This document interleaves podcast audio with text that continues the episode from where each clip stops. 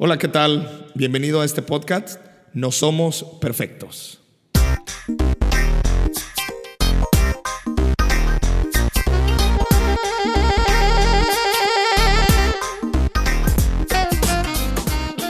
Estamos arrancando con esta idea y realmente este es un piloto. Lo que vas a escuchar hoy es un piloto, lo hicimos de una manera eh, no muy profesional, pero con todo el corazón. Y la idea de, este podcast es la siguiente. Queremos tener y generar un espacio donde reconocemos nuestra humanidad. Nos hacemos vulnerables, sabiendo que somos débiles. Y partiendo de esta debilidad, buscamos conectar todo nuestro ser. Es decir, nuestro espíritu, alma y cuerpo con la perfección de Dios. Espero que te sirva, espero que te ayude y estoy abierto a tus opiniones, a tus observaciones y todo aquello que nos pueda ayudar a mejorar eh, acerca de temas, acerca de conceptos, incluso acerca del nombre, porque estamos tratando y trabajando para que esto sea lo mejor digerible para los demás. Así que te quiero dejar con esta cápsula piloto y espero que sea de bendición para tu vida. Gracias por escuchar y tomar tiempo para recibir este mensaje. Bienvenido. Necesito ayuda. ¿Ustedes creen que habrá gente, o más bien les lanzo una pregunta, habrá gente que necesita ayuda, pero la pregunta es, ¿por qué no piden ayuda o por qué no reciben ayuda? Entonces, eh, ¿creen ustedes que pedir ayuda es importante? Y si es importante, ¿es importante saber pedir ayuda?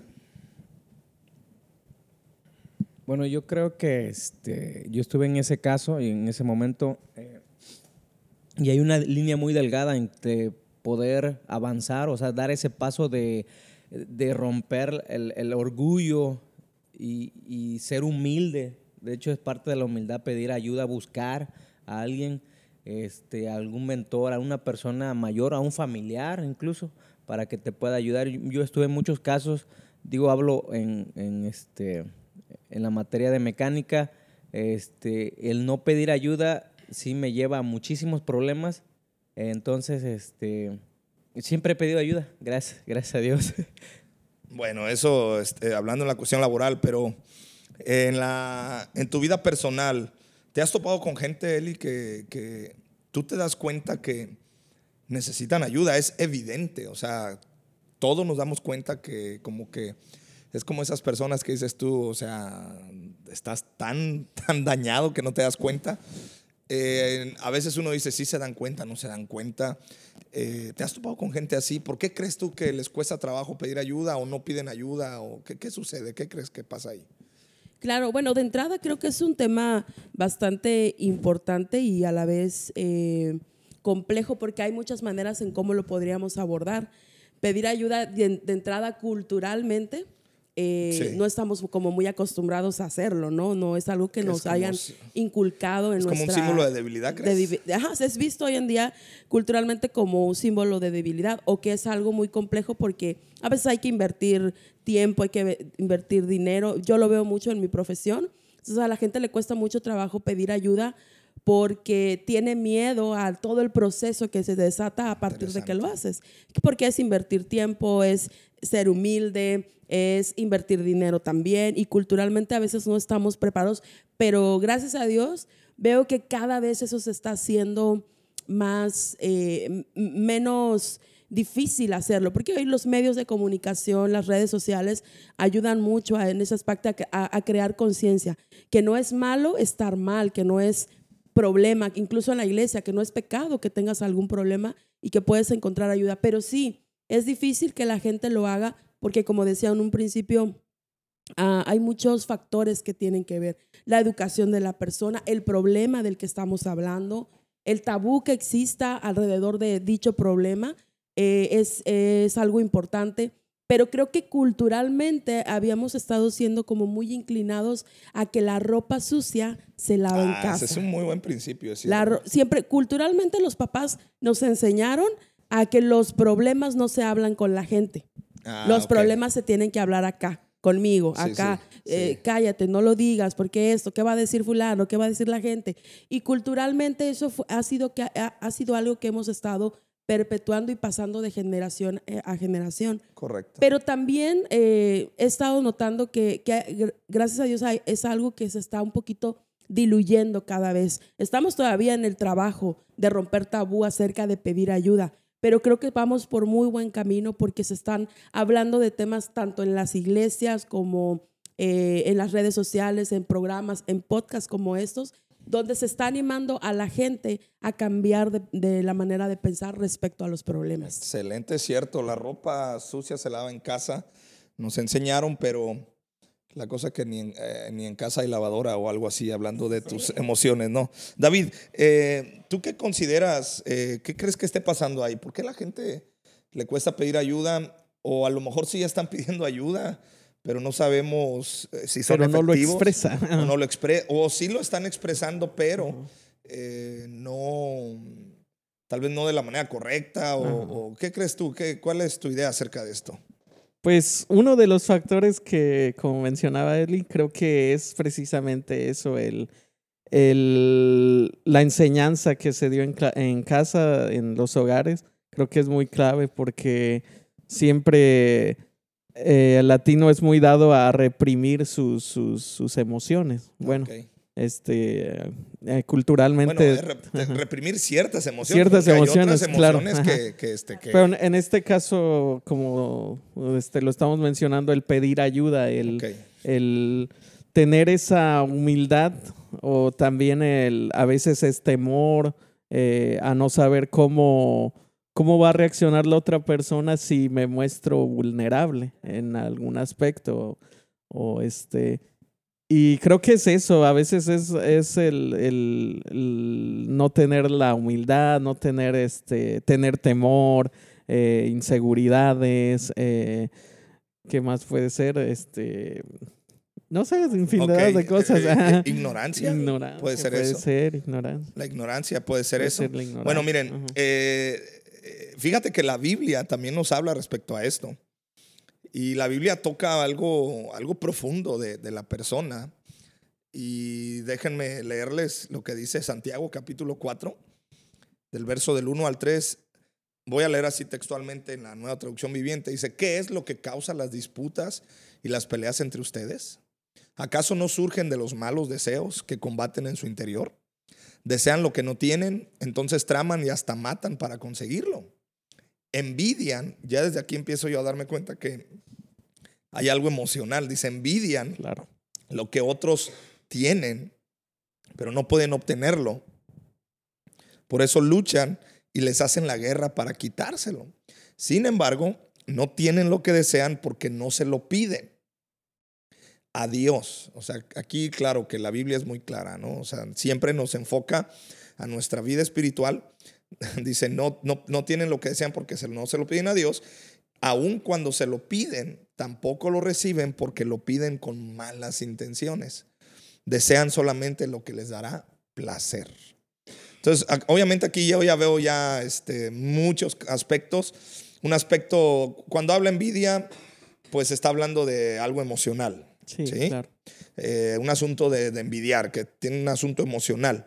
Pero también dice que, que no recibimos porque pedimos a personas incorrectas. Y dice, pues pídele a Dios, que es el que te da todo. Pero también luego dice, bueno, a veces sí le pides a Dios, pero tampoco Dios te lo da porque no se lo pides con un corazón correcto, con una intención correcta. Entonces, la pregunta que les lanzo aquí es, ¿qué es eso de las intenciones? O sea, ¿qué, qué, tiene que ver eso de las intenciones? ¿Y qué crees tú que sea eso? Claro, bueno, muchas veces he escuchado este versículo y a lo mejor el, el contexto es un poquito diferente, pero me, me lleva a pensar que las intenciones es para qué quiero aquello que Ajá. estoy pidiendo, qué voy a hacer con eso Ya, el día que Dios me lo dé, me lo conceda o el día que la persona me lo, me lo dé, ¿qué voy a hacer? ¿Hacia dónde? ¿Para qué lo quieres? ¿No? Porque en la manera que uses eso que estás pidiendo es donde yo voy a manifestar las intenciones de mi corazón, de la manera en que lo yo use. Y creo que a veces Dios se refiere a eso porque obviamente Dios conoce nuestras intenciones Ya. y, y Él en el proceso de que nos acercamos a pedírselo, creo que nadie tiene las intenciones 100% puras, ¿no? Pero en el proceso en el que nos acercamos a Dios y lo pedimos una y otra vez y, y lloramos y expresamos y clamamos y, y estamos y aprendemos a estar ahí en espera, Creo que en ese proceso es donde Dios transforma también nuestras intenciones. Si, en- si a, a lo mejor en un principio lo que estábamos pidiendo era para nuestro propio eh, ego, para, Ego, para alimentar nuestro ego, para... para mm, ¿Y es malo pedir eso? no, no, no, no es malo. Por eso hablo del proceso que, que al que Dios nos lleva es pidan.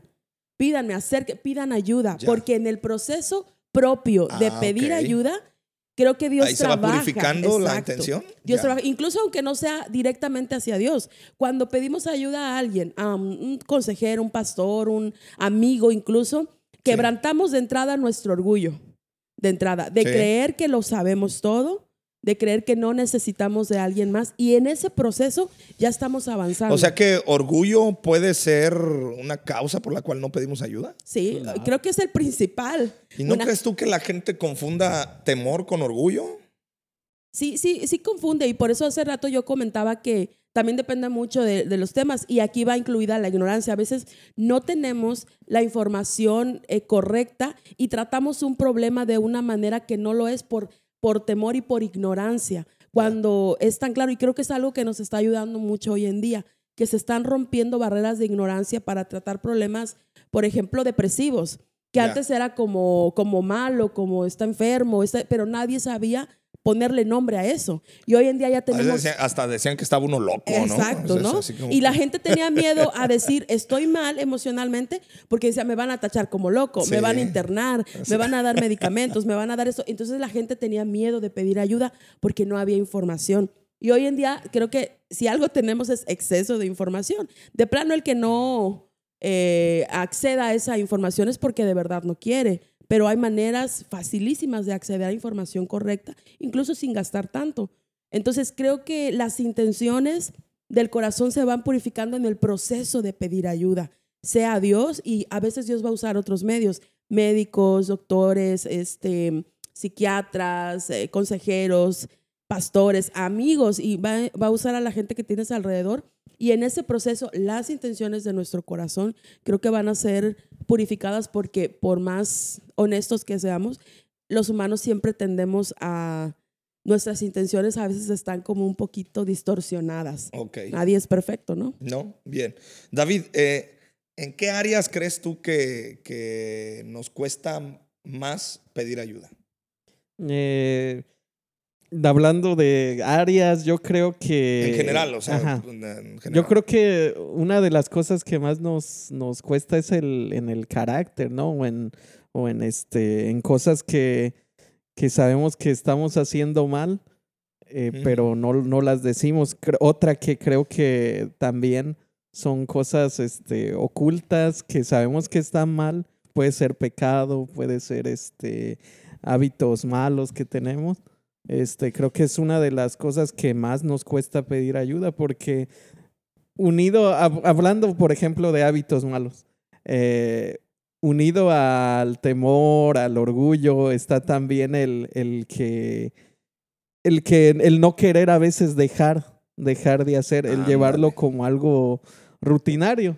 Eh, O sea, sí, realmente como ajá. que ya tienes, te sientes tan, tan cómodo o te sientes ya tan arraigado a ese estilo Arraiga- de vida Exactamente. que dices tú, me da hasta temor o me da un poquito de pavor salir de, Sí. de, ese, de ese estilo de vida porque no sé qué me va a pasar, ¿no? Sí, es eh, a veces Cierto. el, el, el, el estar tan arraigado a eso y decir, pues ya lo voy a dejar así y, y yo voy a cambiar y lo voy a hacer en mis propias. Dios me va a dar la fuerza. Hasta a veces lo tendemos como a espiritualizar, ¿no? Sí. Este, no, pues son mis luchas y yo tengo que llevarlas y Dios me va a ayudar y todo y me va a sacar de todo esto y, y tendemos a disfrazarlas.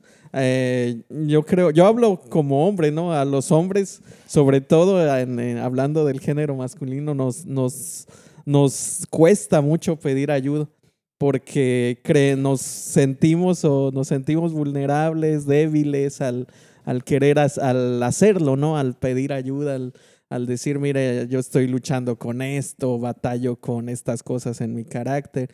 Y creo que a veces el temor también se puede disfrazar de... El orgullo, perdón, se puede disfrazar como, como temor. Wow. Realmente es orgullo, a veces es... Creo que es más eso, ¿no? El, el, el orgullo. Bueno, ahora de- supongamos que ya porque este puede ser otro tema para otro podcast, eh, interesante los temas, pero supongamos que ya lo- logramos superar esa barrera del temor, del, del orgullo, y digo, ok, necesito ayuda. Bien, voy a buscar ayuda. Pero después, ¿qué pasa? O sea, estoy consciente que necesito ayuda. eh, a lo mejor me acerco a personas que no me están ayudando. Me logro eh, abrir y empiezo a ser vulnerable, que esa es una, creo que ese es un hábito que se ha perdido o no, o no, o no tenemos hoy en día. Este, total, ya soy vulnerable, ¿no? Y me empiezo a abrir, busco ayuda, pero siento que no la recibo o no me está ayudando. ¿Por qué? Tengo, tengo aquí una idea. Hay dos tipos de personas en la vida. Las que no piden ayuda y las que piden ayuda pero lo hacen mal. Vamos a ese tema, a ese punto. ¿Se puede pedir ayuda mal? ¿Se puede pedir ayuda mal? Yo creo que sí, sí, porque eh, a veces lo hacemos con tanta soberbia o tanto, este, vaya, deseo de, de querer, de querer minimizar nuestro error, o sea, disfrazarlo y decir, este, sí ocupo ayuda, pero no estoy tan mal. Y entonces en el, en el no rendir todo, en el no ser humilde completamente, eh, decimos, este, pues tengo este problema, pero como que siento que no tanto, a lo mejor, no sé, batallas con la ira, este, este, sí, este, tengo mal carácter y todo, pero a veces, este, siento que, que me, que me hacen enojar o me provocan, este, que yo sea así. O sea, tratamos de, de echar como que la culpa y, y- y hacemos mal, pues, la Ah, rendición. que- No sabemos este, pedir ayuda, o sea, el, el ser humildes, Como yo que creo. nos- la Lo humildad. disfrazamos también. Peniel, ¿qué crees que eh, eh, en serio sí se puede pedir ayuda mal? ¿Sí existirá eso de que se puede pedir mal ayuda, la, la ayuda? Sí, yo creo que sí. Este, am, uno también puede pensar en buscar ayuda en una persona que posiblemente te va a ayudar, o sea, te va a, este, a decir lo que tú quieres escuchar. O sea, tú, por ejemplo, uno como estudiante va con otro chavo que a lo mejor está en el mismo caso y dice, este me va a dar por, por la viada. Entonces estamos buscando mal totalmente, porque buscamos lo que queremos escuchar. Así que yo creo que sí. Ok, ¿se puede entonces pedir ayuda mal? Eli, ¿qué, qué crees tú al respecto? Yo creo que es muy cierto lo que, lo que acaban de decir y, y sí se puede pedir ayuda mal. Habrá quien piense, bueno, pero pidió ayuda, ¿no? Y dio algún, dio algún indicio de, de querer ser ayudado y, y a lo mejor en, el, en un principio nadie es experto o sabe cómo se pide ayuda porque vamos a, vamos a, a poner bien en claro esto. Va a depender mucho del problema del que estemos hablando, familiar, económico, emocional, lo que sea. Hay muchas personas que no saben eh, ni siquiera cómo abordar su problema. Saben que algo no anda bien porque lo sienten, porque lo ven, porque están viviendo consecuencias negativas, pero no saben cómo abordar eso y sus maneras de pedir ayuda a veces son muy dif- complejas o uno, uno que está fuera de ese círculo dice, ¿es en serio? ¿Esa es tu manera de pedir ayuda? Pero habrá quien piense, bueno, es una, alguna manera en la que lo, lo está expresando, pero sin embargo es, vuelvo a ese punto, creo que lo importante aquí es sabernos, saber eh, enfocarnos y saber tener más información acerca de lo que nos está sucediendo. Depende del problema que tengamos, pero sí se puede pedir ayuda, incluso culturalmente, y de hecho a veces hay como memes y todo eso, que el, el mexicano antes de ir con el doctor va con el curandero, va con el, la comadre que no sé qué, le pide a la abuelita que le dé la receta de no sé dónde. Los remedios, ¿no? Los remedios, ¿no? Que digo, hay muchos remedios súper buenos y todo eso, pero es verdad, o sea, antes de llegar al punto, la, a, a tocar fondo, nosotros vamos desechando muchas cosas porque queremos que algo nos alivie rápido, Ya. Que no nos cueste, que, sea, que paguemos el menor, menor precio, posible. Pero cuando ya vemos que eso no se puede, y muchas veces esos procesos complican más porque alargan el proceso de, de sana- sanidad, de curación, de lo que sea, y complican más. Entonces sí podemos pedir ayuda mal y aquí es importante informarnos bien según sea el problema que estemos enfrentando. Ya, ahora, eh, vamos a, a- a- a poner ejemplos claros del cómo pedir ayuda mal. Eh, ¿Algún ejemplo de cómo pedir ayuda mal que ustedes, a lo mejor ustedes mismos lo han hecho, yo lo he hecho? Eh, el hecho, por ejemplo, de, y tengo uno aquí en, en mis notas, eh, pedimos quejándonos. Y creo que ese es un error muy común en las relaciones interpersonales y es muy común ese error en la, en la, en- la vida cotidiana. ¿Puede eso eh, existir? Eh, eh, bueno, sí existe, pero vamos a profundizar un poquito más en esto, la queja. ¿De qué manera nosotros podemos pedir ayuda quejándonos? O sea, realmente queremos pedir ayuda, pero terminamos quejándonos. Entonces la queja como que pone algo ahí, este, como una barrera, ¿no? Y como que más bien lejos de, de recibir la ayuda, como que la estamos este, ausentando o ahuyentando, ¿no? Eh, ¿Cómo funciona esto?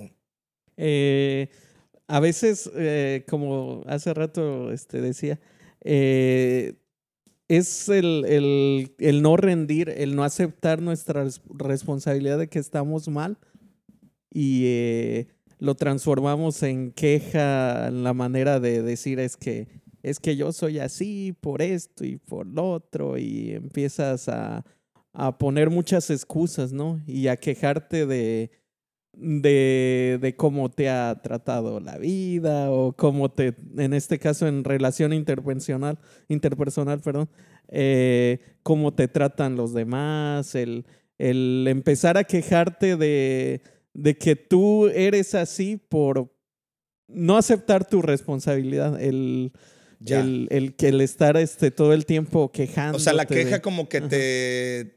En tu interior lo que estás haciendo al quejarte es evadir tu responsabilidad. Evadir, exactamente. O sea, no, no aceptar que, que tú eres así porque, porque estás mal. O Ya. sea, sino el decir yo soy así porque, porque así me han tratado, porque me gritan también, yo me enojo. Te que- escudas, entonces. te, te Entonces, la, te- Ajá. o te excusas. La queja, Eli, ¿cómo funciona la queja en la persona, en el ser humano? O sea, ¿qué hace la queja? Bueno, a lo mejor yo tengo un poquito un panorama diferente que obviamente no eh, hemos am, satanizado la queja porque obviamente sale de un, de un corazón y de una persona eh, este, no agradecida, de una persona inconforme con lo que tiene, con lo que vive. Pero cuando una persona eh, eh, llega y expresa en, en mi oficina y e- expresa su, su problema manera de queja, lo primero que yo hago es escucharlo, porque quiero que saque todo ese cúmulo de desagrado que hay en su vida y, y escucharlo. Pero creo que la queja va a surtir eh, o la podemos revertir cuando confrontamos a la persona con, con ese cúmulo de quejas que está, que está haciendo. Entonces tenemos que saber revertir y usarla. Obviamente no es sano vivir en queja, Sí. Claro. sano No, nada, vivir, nada, no es vivir en nada queja. sano. Obviamente no, no lo es, pero ¿quién de nosotros no se ha quejado alguna vez? Sí. Es parte de la naturaleza, es parte de, de la manera, a veces de los mecanismos que generamos para confrontar los problemas. Aquí lo importante sería es a la persona que tú pides ayuda o a la persona con la que tú te ah, desembocas, sacas tu frustración, tu queja, cómo va a lidiar con esa queja de, de tal manera de regresártela de una manera que te confronte con tu problema. Por eso, hace un momentito hablábamos de maneras correctas de pedir ayuda. Y, y creo que la queja tiene, tiene mucho que ver también en nuestra cultura porque nos han, nos han enseñado que quejarnos es parte de la solución.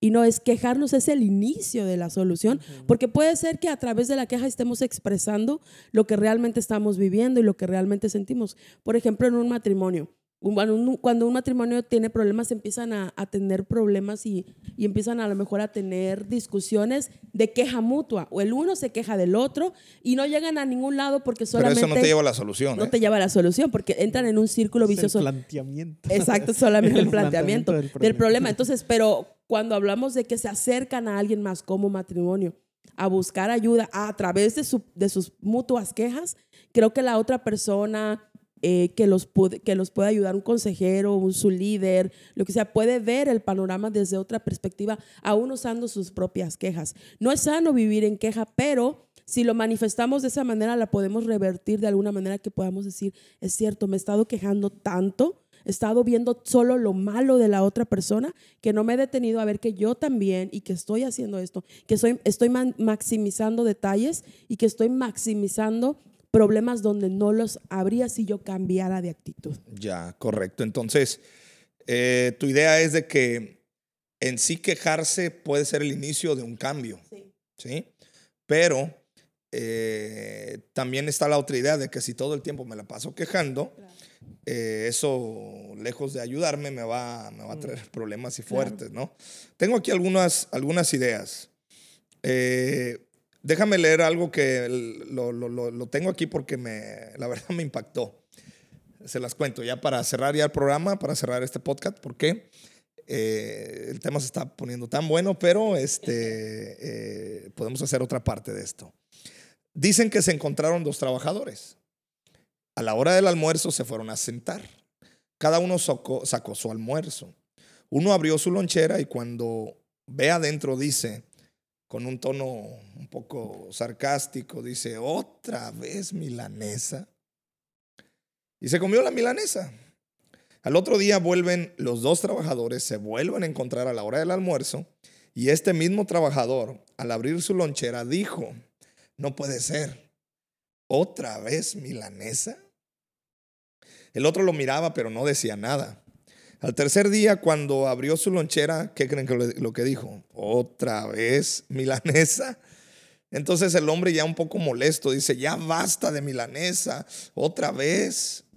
Entonces el de al lado que no había dicho nada hasta el momento, para ayudarlo le dice, mi querido amigo, si no te gusta la milanesa, ¿por qué no le dices a tu esposa que te cocine otra para almorzar?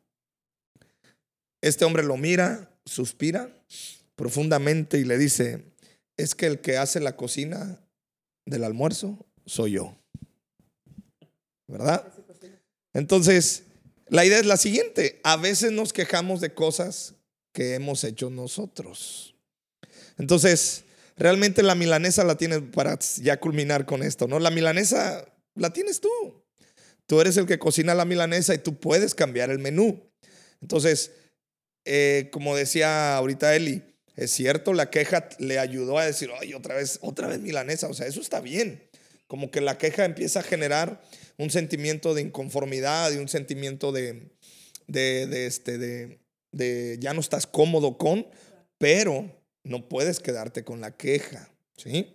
Entonces, eh, tengo algunas, algunas ideas aquí. Ahorita me ayudan a comentarlas.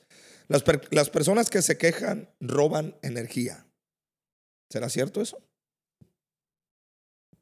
Sí, totalmente. Este, muchas veces es, eh, hay un, por ejemplo, yo tengo un caso que me han dicho lo mismo una y otra vez y este, y no me deja hablar. Entonces, tarda sus 10, 15 minutos, yo debía hacer algo, una actividad y me hizo perder muchísimo tiempo y otra vez me lo vuelvo a encontrar y otra vez me vuelvo a decir lo mismo, pero no me deja eh, hablarle, entonces... Eh, no te deja expresarle tu, idea, ¿no? Tu, Entonces, me hace perder muchísimo tiempo, esfuerzo, y donde que tengo demasiadas actividades que realizar y imagínate, con 10 personas así, pues se me acabó el día.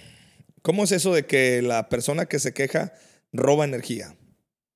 Claro, creo que todos hemos estado con algún alguna persona que quejosa y es como cansado, ¿no? Hasta dices, ay, me cansó escucharlo, porque aparte de que pues nada ve bien, todo es malo, sea que te esté hablando de, de su hijo, de su matrimonio, de su jefe, de su trabajo, es cansa. Y, creo que a eso se refiere la expresión de que te roba energía, porque solamente te cansó, no te permitió ni siquiera generar. Y, no sé si les ha sucedido, pero a veces he, he tratado de como, oye, que, de quebrarle su mundo de queja y decirle, pero están tan ensimismados y están tan ya abrazados de su estilo de, de, vida o de su manera de ver las cosas que está hasta cansado como a pelear con ellos, ¿no? Para romperles la burbuja de la Como que te, te echan todas tus, sus cargas, toda, toda la basura y Toda tú su basura. a cargarlo. Y, y- y tú les quieres como ah, quebrar eso de una manera educada y ellos, no, pero es que tú no sabes, tú no vives No con me ella, entiendes. tú no me entiendes. No, no, no. Bueno, lo que tú dices está bien, pero si tú vivieras con fulano. El dolor que si- tengo es demasiado es demasiado grande. grande. Y entonces es como que no, ya están encerrados a ver la vida de esa manera y ni quien los saque de ahí, ni quien los quiere. Entonces es bastante cansado. Ahora, la realidad es que todos, todos hemos sido quejosos. Ah, sí, claro. Y para allá Y- iba, para allá ah, iba. o Es sea- como, a veces yo me he escuchado temporadas de mi vida o, sin querer voy voy hablando con alguien y dije, "Me- ¿a qué horas me empecé a quejar? Y empecé a, a tener una conversación quejumbrosa con una amiga, con esa persona, y hasta a mí, a yo misma me empecé a cansar de decir, decir, qué bárbara, ¿por qué estoy quejándome, no?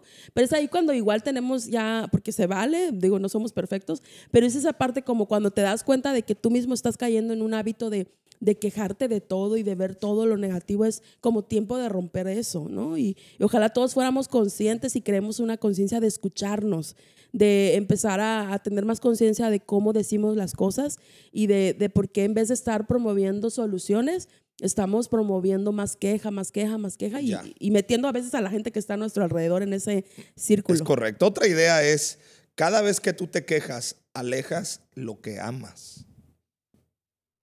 ¿Qué tienes que decir a eso, David? Eh, sí, es muy cierto. Cada vez que nosotros este, mm, empezamos a quejarnos, tendemos a, a precisamente no ver eh, lo, lo, lo que tenemos. Bueno, o sea, eh, déjame aterrizar la idea. es que sí, sí tengo el, el punto, pero... Bueno, aquí tengo unos, a- unos apuntes mientras. Ajá, sí, este, sí, sí. Dice, la queja es como un repelente. Cada vez que sueltas una queja, alejas eso que estás queriendo que te pase.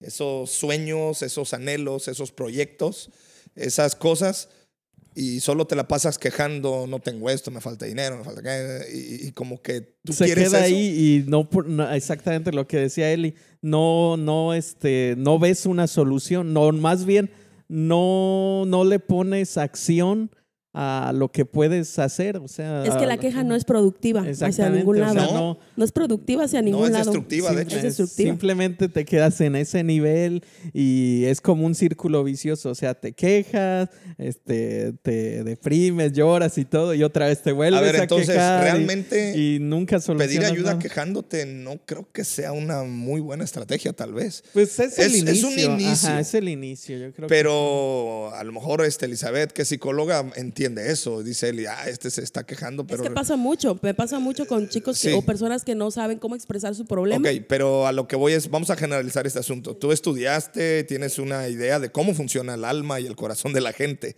Eh, yo como consejero y pastor también oigo a alguien quejarse y digo yo, ah, está pidiendo ayuda, pero... eh, Entonces como que sí tiendo yo a decir, ok, me voy a poner en su nivel para tratar de subirlo de nivel. Pero ¿qué hay de tu esposo? ¿Qué hay de tus hijos? ¿Qué hay de tus hermanos? ¿Qué hay de tus vecinos? ¿Qué hay de la gente que te rodea, de los compañeros de trabajo? Ellos no son psicólogos, ellos no son conferencistas, ellos no son pastores, ellos no son este, psiquiatras, no son consejeros. Eh, al fin y al cabo, creo que eso sí, creo que sería una muy mala estrategia estar todo el tiempo Sí. quejándote, ¿no? Este, es como que si llega el punto que aquí viene la idea de que alejas lo que amas, o sea, como que en lo particular creo que es pesado convivir todo el tiempo con alguien que se la pasa quejando, ¿no? Bueno, entonces, eh, otra idea para ya culminar. Eh, ¿La crítica va junto con la queja? ¿O es algo diferente? ¿O qué pasó? ¿Son primas hermanas? ¿O, o una es consecuencia de la otra? No, definitivamente son hermanitas.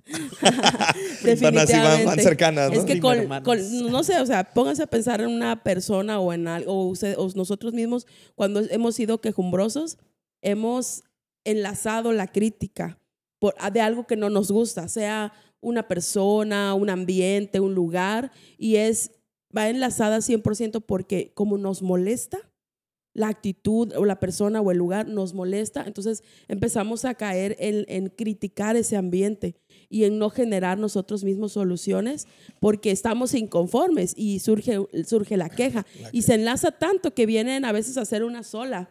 y ya no, y ya no sabemos cómo diferenciar. Y por eso nos cuesta tanto trabajo encontrar soluciones, porque ya nos mezclamos tanto con esas emociones tóxicas de la otra persona, mis propias emociones tóxicas. Eh, lo que yo aporto en ese ambiente también, lo que yo aporto en esa relación. Entonces, o, mis propios pensamientos acerca de algo que me está molestando, porque pudiera ser no una relación, sino una enfermedad con la que estoy lidiando, una situación con la que, en la que yo mismo me metí y la queja va en torno a la vida, a, a Dios, a la situación, por qué Dios me dejó entrar, pasar por esto, bla, bla, y la queja va entrañándose tanto con la crítica acerca de lo que yo mismo a veces he construido. Ya. Entonces yo creo que van de la Van mano. de la mano. van de la Ahora, mano. tengo una pregunta. Eh, yo honestamente ya tengo mi, mi propia definición y la respuesta a esa pregunta, pero siempre me gusta hacerla.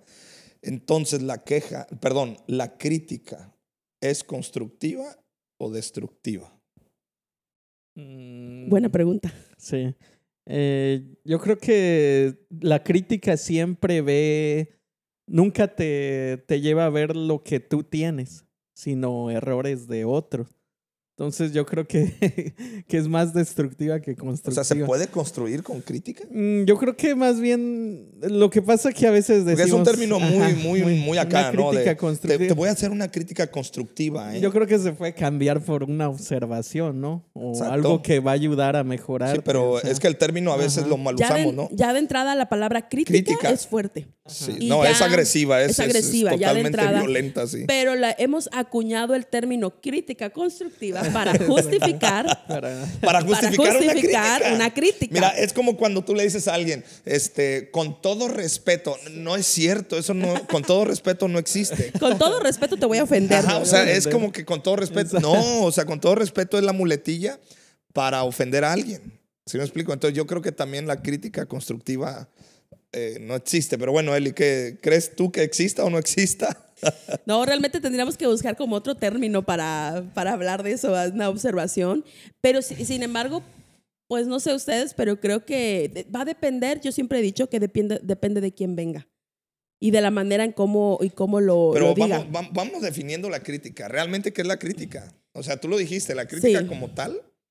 Ya es, ya es, una palabra es, fuerte. eh, No solamente la palabra, la Es acción la- como es tal. una acción, sí. Es, Es- una acción de ah, examinar lo que estás haciendo, de juzgar lo que estás haciendo. Ándale, Es me- la me- acción de entonces, juzgar. La es- crítica lleva, lleva Sí. queja. juzgar los errores Juzgar. de Mira, exacto. O sea, algo la o de crítica va alguien más. cargada de queja, de juicio, de, de, de, de este, de señalamientos. Señalar errores. Entonces, de entrada, yo creo que es un término erróneo y es una expresión muy errónea que estamos usando muy a, muy a, a menudo, ¿no?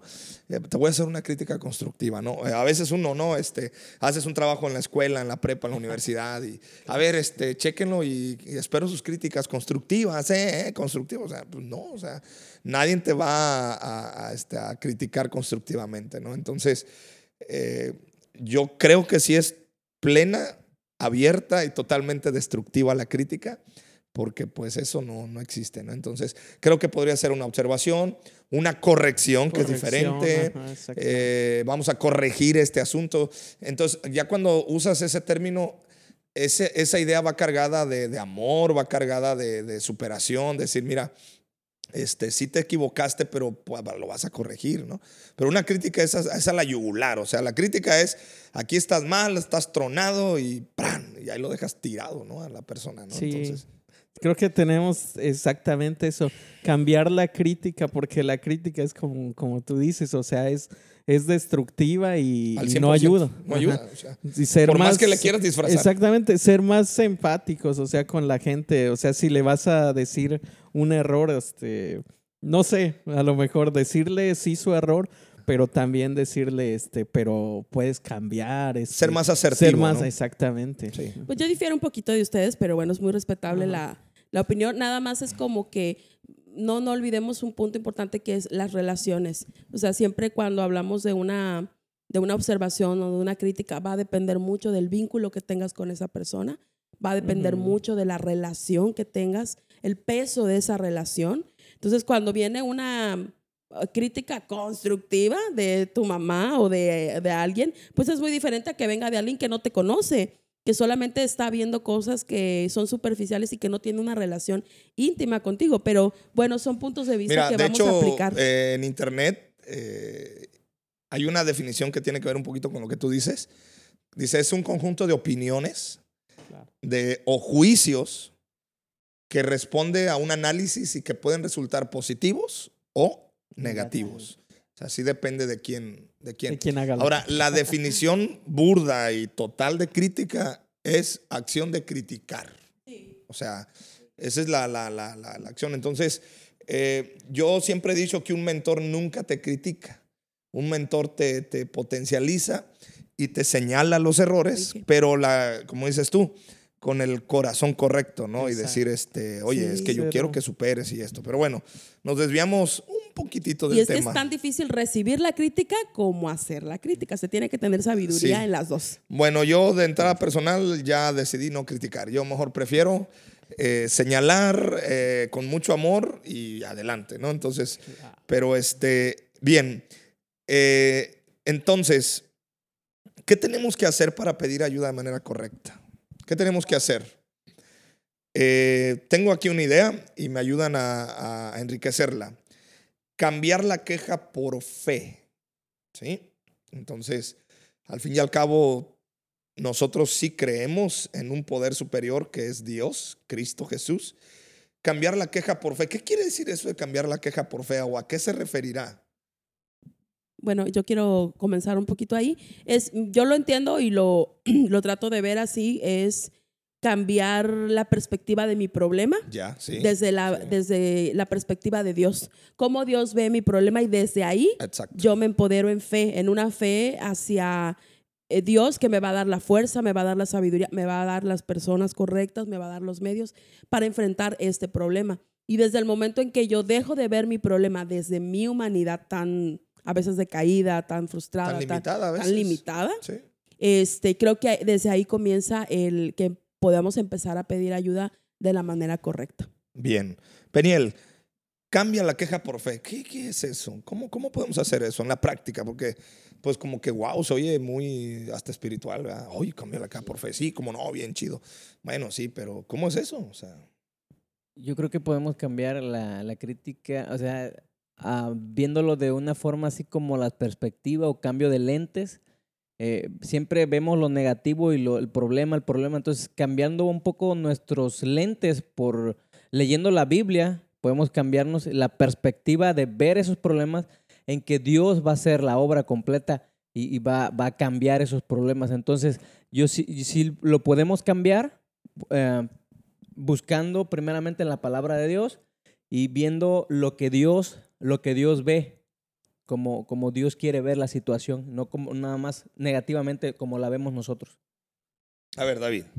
Eh, pues Dios es un experto, así como se me viene ahorita a la mente, ¿no? Como un, un este, entrenador de, de boxeo, Un ¿no? coach, un Que te, que te dan este, varios golpes y te tumban y Dios es un experto en, en centrarte, levantarte y decirte, este, enfócate en, en- en- en lo que estoy haciendo. O sea, de- deja de quejarte, deja de llorar por los golpes, o sea, este, sigue adelante. O sea, Dios, Dios como que, como que nosotros tendemos a quejarnos siempre y, y como ya lo decíamos, pero Dios siempre te enfoca. O sea, Dios, Dios no ve, Él no ve este, los obstáculos, porque Él, o sea, ve, Él, él te enfoca, ¿no? En lo que, en lo que tienes que hacer, en lo que debes de resolver. Y creo que es eso, cambiar este, nuestra mentalidad más a, a como... Bueno, mira, como bíblicamente. Hebreos 11, verso 1 nos dice, la fe es la confianza que en verdad sucederá lo que esperamos. Es lo que nos da la certeza de las cosas que no podemos ver. Entonces, es decir, la fe es, es creer que Dios va a hacer la obra. Y tengo sacado de Hebreos 11 esta idea. Fe es tener en claro qué quieres en la vida. Eso es fe, tener claridad. Ahora, pueden, muchos pueden tener fe en Dios, otros pueden tener fe en sí mismos, pueden tener fe en su trabajo, pueden tener fe en sus capacidades, pero al fin y al cabo la fe es tener claro qué es lo que quieres. Claro que nosotros toda nuestra fe la enfocamos en Dios, pero creo que para culminar ya, ahora sí en la recta final de este podcast, es saber qué quiero en vez de saber qué no quiero. Porque la queja es qué es lo que no quiero. Entonces muchos de nosotros eh, somos expertos en lo que no queremos. O sea, yo no quiero eso, no quiero aquello. No. Bueno, ok, pero ok, cámbiale. O sea, ok, no quieres esto, pero empieza a pensar, ¿qué, qué quieres? ¿Qué, ¿Qué es lo que sí quieres? Cámbialo. Entonces, eso nos puede ayudar. Eh, otro muy, y, algo muy clave y muy importante es, deja de hablar queja. Eso es un término, es, yo les quiero lanzar un desafío a todos los que estén escuchando este podcast. Eh, por una semana, yo lo hice, de hecho yo lo hice y, fue tan revelador para mí. Como decía hace rato Elizabeth, te das cuenta que eres muy quejoso y, a veces eh, eh, no, no, no, no lo entiendes.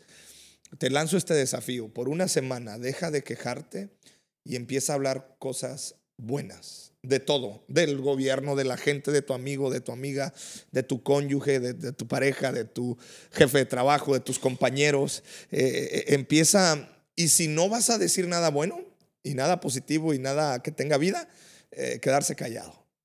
Y te aseguro que eso te va a ampliar el panorama y te va a ubicar en la raíz del problema. Y la raíz del problema es que la, milanesa la, cocinas tú. O sea, tú traes la milanesa, tú eres el que mueve la milanesa, tú eres el que cocina la milanesa. Entonces, pues, este, cambia, el menú. La fe tiene que ver con el hablar. Así que tienes que hablar de acuerdo a la palabra de Dios. Y tú dices, yo no soy ni cristiano, ni católico, ni nada más. Yo soy ateo. No importa, pero tienes que hablar palabras buenas. Tienes que conectarte a una fuente y esa fuente es Dios, ¿verdad? Esa fuente es Jesucristo y eso es lo que nos va a dar esa capacidad de empezar a hablar fe, vida, esperanza y ya no nos quejamos tanto, ¿no? Entonces, eh, quiero dejarte este, estas ideas en conclusión. Eh, gracias por escuchar este podcast. Gracias, Elizabeth, por acompañarnos a este, a este piloto. Eh, tienes, de nada, un placer. Tienes muchas ocupaciones y ya vas ahorita a dar, a dar tus, tus atenciones. Este, gracias, gracias, David, por, por estar aquí acompañándonos. Gracias, por la este, invitación. A este, a este piloto, este experimento. Creo que, que suena bien. Se, lo disfruté, disfruté este tiempo. Eh, gracias, Peniel, por estar aquí también, acompañándonos. También sé que tienes muchas ocupaciones, pero te robamos, te robamos un poquito de tu, de tu tiempo. Gracias. He aprendido muchísimo en ese, en ese tiempo. De verdad me sorprendió y quiero invitarlos a todos que, que estén escuchando este podcast. Pedro, gracias por estar aquí en los controles, aquí en el, ingeniero de sonido que tenemos acá.